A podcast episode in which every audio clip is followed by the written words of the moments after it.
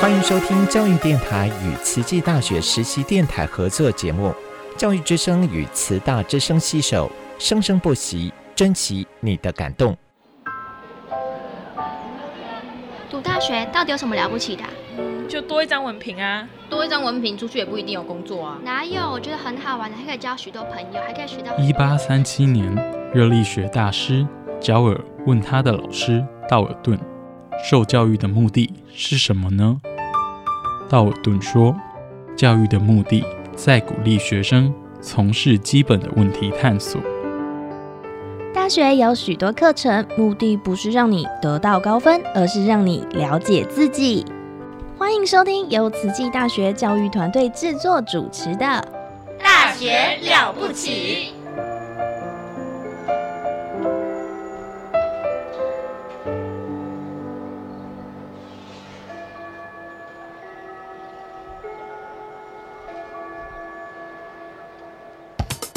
您好，健康哦！您好，健康哦！健康部落格提供您全方位的健康观念，让您健康讯息一把抓。健康部落格开战喽！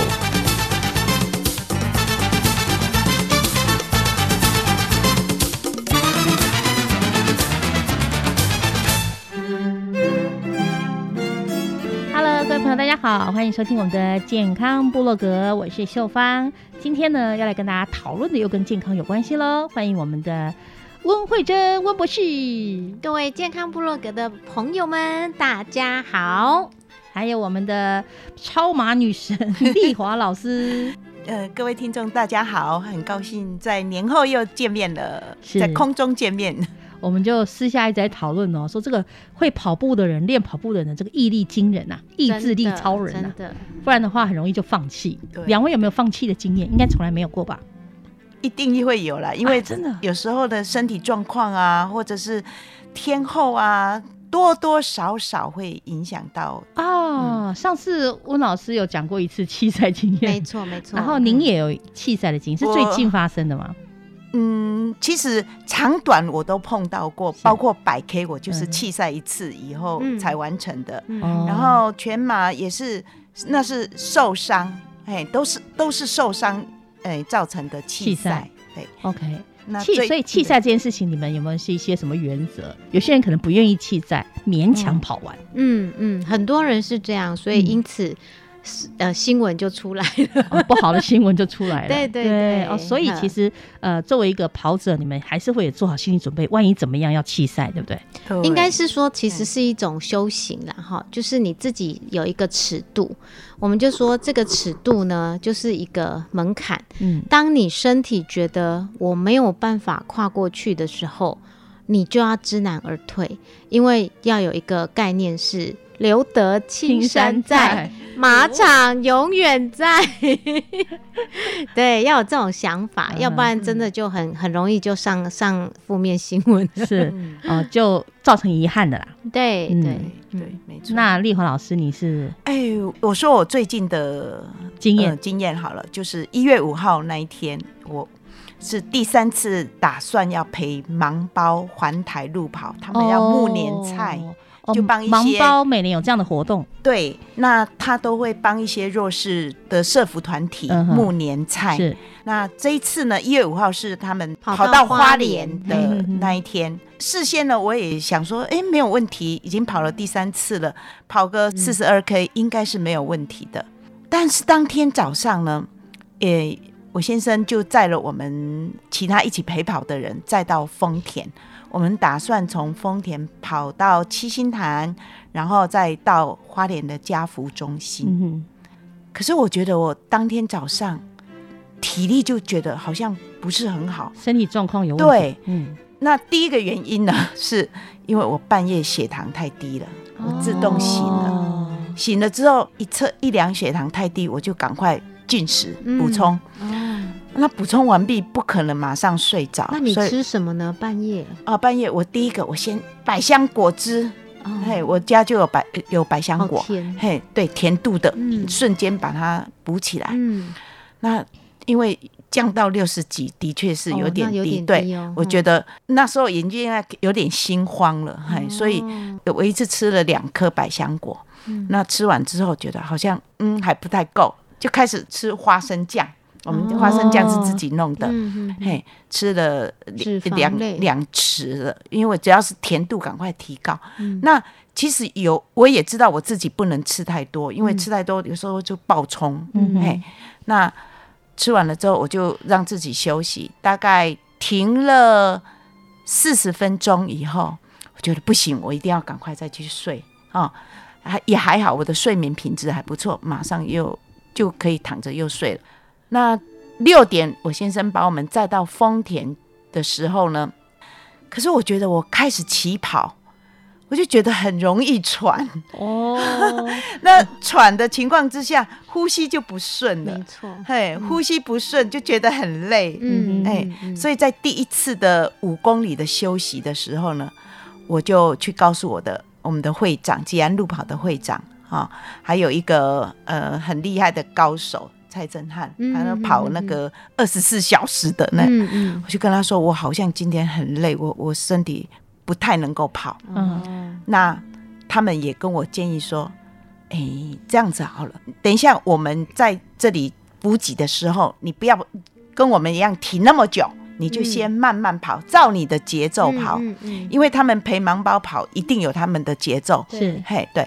那我我一开始我就觉得有点跟不上。嗯。所以他叫我先跑，哎，我就就开始改变了，我就先跑，哎，还刚开始还不错，嗯，嘿，后来跑到十十五 K 的时候，已经到了鲤鱼潭，再过来了，嗯，我就觉得我好像不行了，觉得嗯，血糖有点又感觉有点低了，嗯。哼，那是什么感觉呢？血糖低的血糖低的感觉就是我觉得。呃，有点又在心慌了哦，嘿，那不是应该你，因为你糖尿病患者，你是不是把那个那个胰岛素再拿出来打？哎，因为我我当天我只带一针剂而已，我没有带测血糖，因为我想四十二 K 很快就跑完了。我们以我们来讲的话，四个小时到五个小时，那这个拉长一点，六个小时也也就差不多了，结束了。而且那个路线会经过我家。嘿，我是很安心的，想回家打。对，哎，我带着，我带着，带着。嘿，只是没有测血糖的机器没带而已。那我就想说，好，那就先补好了。那补的情况，其实我是不知道我身体的变化是什么了。可是后来，我终于在最后的三 K，我就想。我还是不能跑，不要跑好了，因为我这样跑下去，我会造成别人的负担。嗯，对，已经感受到真的不行了。哎，对，就跑起来很喘，就不是我平常跑步的的那种感觉。嗯，嘿，已经让我很很不舒服了。嗯，那我那时候也是在想，弃赛也不是什么丢脸的事情啊。是哦，那照顾我自己，反而是给主办单位是一个比较好的处理方方式。嗯嗯。所以我觉得，呃，那我回到家之后，嗯，我就赶快测血糖，哎，没有错，真的是高到三百多了。哇，这么高！对，一但是以我的身体状况是那时候的感觉还不是，因为有时候我们人会替自己找理由、找借口，也可能是太热啊，啊，或者是呃，你正在跑步啊，它正在消耗啊，或者是什么的，很多自己找理由，自己当医生呐。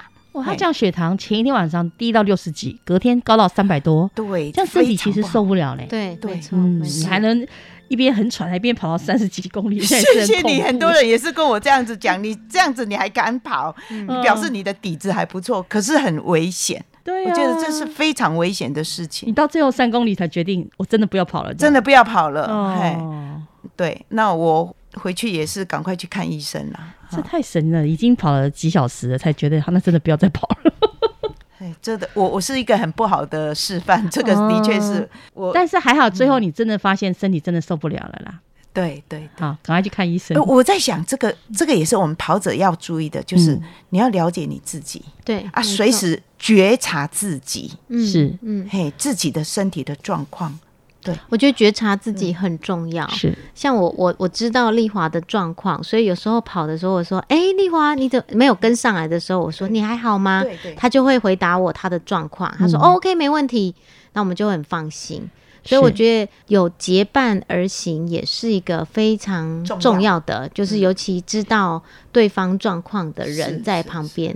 像她老公说：“哦，只要我在，他就很放心，把他老婆交给我。”对，我想这个任何事情都一样啊，不管你在做什么事情，让关心你的人、爱你的人哈放心，这个是第一先决的条件。非常好。好，在这里啊休息一下，让两位欣赏一首动听的歌曲，再来回来听听两位精彩的分享。浩瀚的天空，星星在闪烁，像是有什么话在对我说，点燃心中的斗志，去奋斗，爬上命运的天台，唱。人生起落，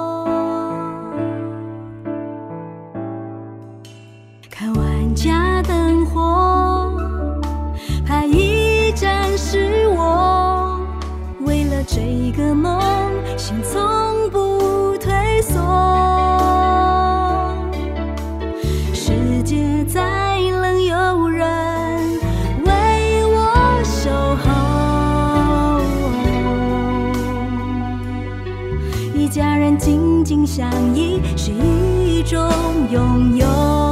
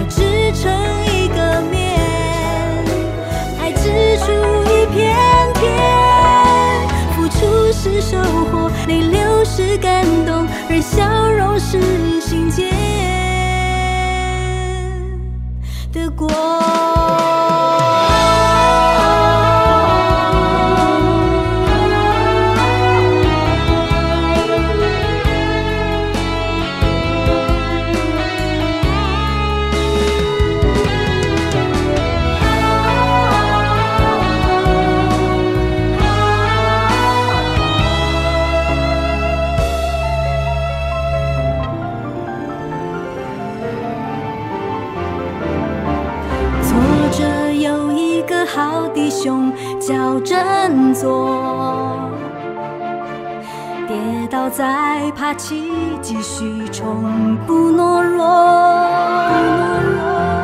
努力有一个好朋友叫成功，拨开阴暗再昂首光明。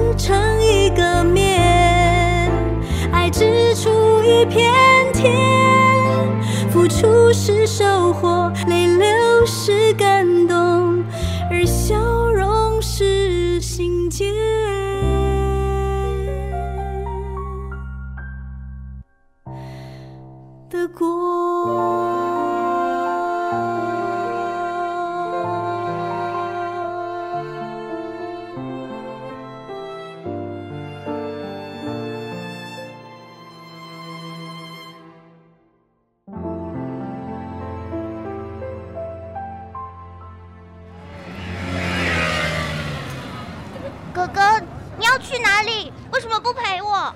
哥哥要去上大学啊！大学有什么了不起？大学很了不起，大学可以上到专业知识，甚至可以有很多很多的好朋友。妹妹，要不要跟哥哥一起去读大学啊？阿耶，我要。那哥哥就带你去听《大学了不起》。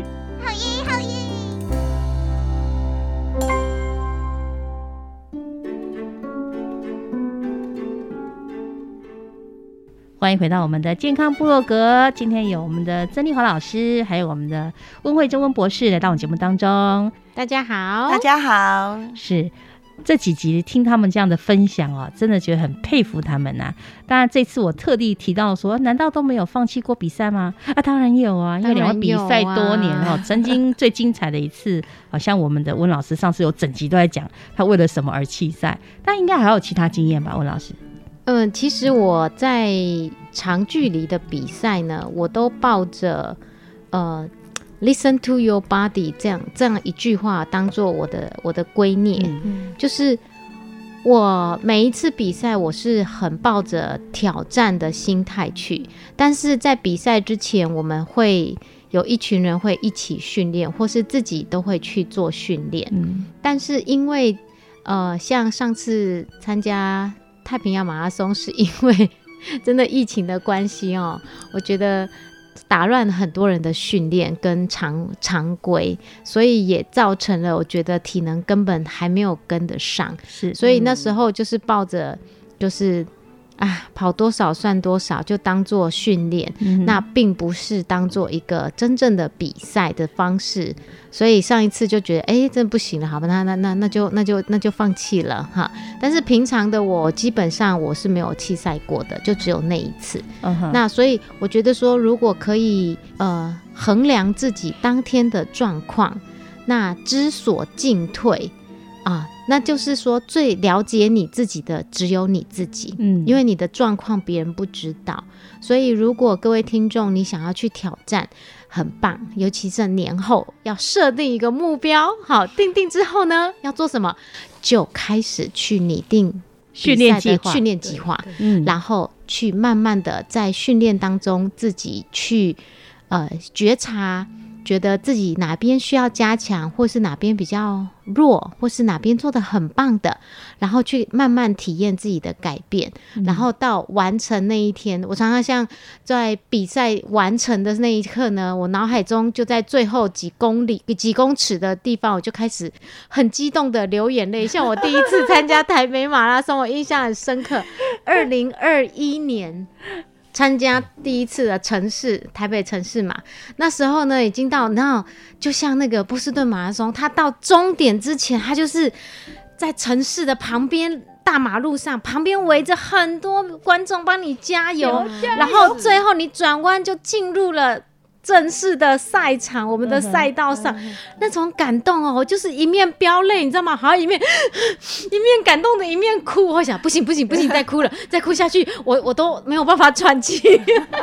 那脑海中就会一直跑着说，人生的跑马灯，你这段时间怎么训练的？然后这么坚持，然后你真的很棒，你快要完成你这一段。进程的目标了，然后到了结束之后，真的进了一个很大的九十公九十度的礼，去代表一个礼谢，也是一个仪式感，说我成功了。哇，对，这个拍电影哦，真的，我觉得这，我觉得每一次跑步的比赛完，我就觉得就像一个零星哎招杯钉，嗯，人生的跑马灯一样，就这样，好像就跑，一直在转了那段时间，你的努力，你的你怎么样？就是还我记得撑着雨伞也要出去跑步的那种训练 的那种，就是你克服万难去完成这个目标，我觉得这是过程是最重要的。是是，对。那但是当天的状况真的要因人而异。嗯，我常常看到很多事件都是因为太逞强了，嗯，逞强自己没有办法完成，然后不服输。我觉得不服输不要在赛道上。可以这么说，说当你的身体跟不上，你还有下次的机会，因为命只有一条。对对，这也是一个生命生命的教育。嗯，对，所以这个是我从赛道上我体验非常。什么时候该放弃，什么时候该克服？我觉得那个还是只有自己拿捏的尺度是自己，自己对不对？但是是需要教育的哟。嗯。有人讲说，哎，我只要克服这一段的那个，我就搞不好就克服了，就超越了。我记得啊，你知道邱淑荣这个人吗？他是超马的天后，对他跑意大利的那一个法国赛，连续十四天，结果每天就是啊，他最后截肢了。哎，那那一段影片，那个超马妈妈她在中钢工作，我觉得每次看到她的那个新闻稿，其实大爱电视台也有访问过她。那拍访问的时候，就是他已经是截肢了，两只脚，一只是小腿，然后一只脚是脚踝。那其实呢，他也是一个，我觉得有时候画面中就会出现他自律甚严，每天在训练的画面。你知道他是每天早上六点半要搭交通车去中钢上班。嗯哼。他就比人家少睡一个小时去运动，然后回到家又像那个干乐一样，就是罗对对，那个那个。呃，陀螺陀螺就是开始哦，传家里的早餐，然后变成一个呃职业妇女，然后又开始去整天的工作完。可是她没有放弃她的训练，我觉得这是她很坚持，她很坚持的地方。但是我觉得很可惜的是，在比赛的那几天，一开始她老公有陪着她，所以也因此她老公对她非常的愧疚，因为她就是脚已经肿了，她已经有有一点呃发炎的状况之后。他认为只是跑步的肿胀而已，轻忽了。他也没有曾经有这样子的经验，所以当你真的觉得他他他还跟他说一共一就把给嘞，他他请她老公背她去上厕所，因为那一次已经痛到她没有办法走。她老公说：“你自己去上厕，上完厕所我才让你参加明天的比赛。”她就撑着自己去上，嗯对。然后后来才知道是败血要截肢，哎，细菌感染了。对，细菌感染了。所以这这个过程呢，其实也都是在呃，因为其实你们跑步容易受伤，对不对？很容易有伤口。那要看有没有磨到或者，因为他的是超长比赛，他一天的量是。